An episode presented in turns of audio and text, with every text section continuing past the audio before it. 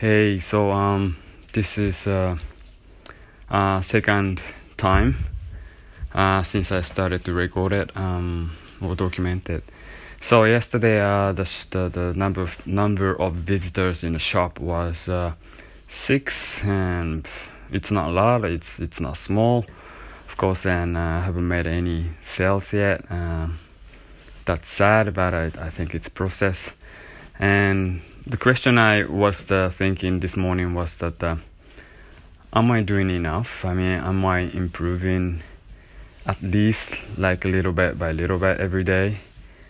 Am I going forward to forward, you know, toward success?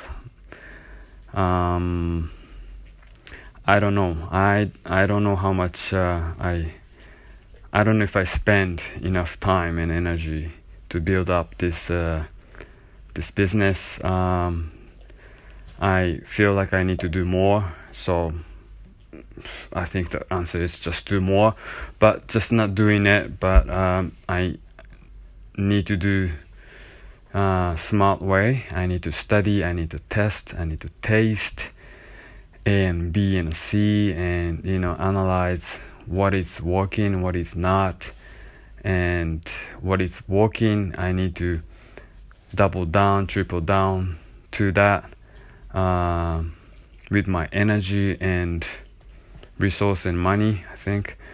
So that's that's the thing. And then yeah so um yeah that's that's it, what's in my mind this morning. So see ya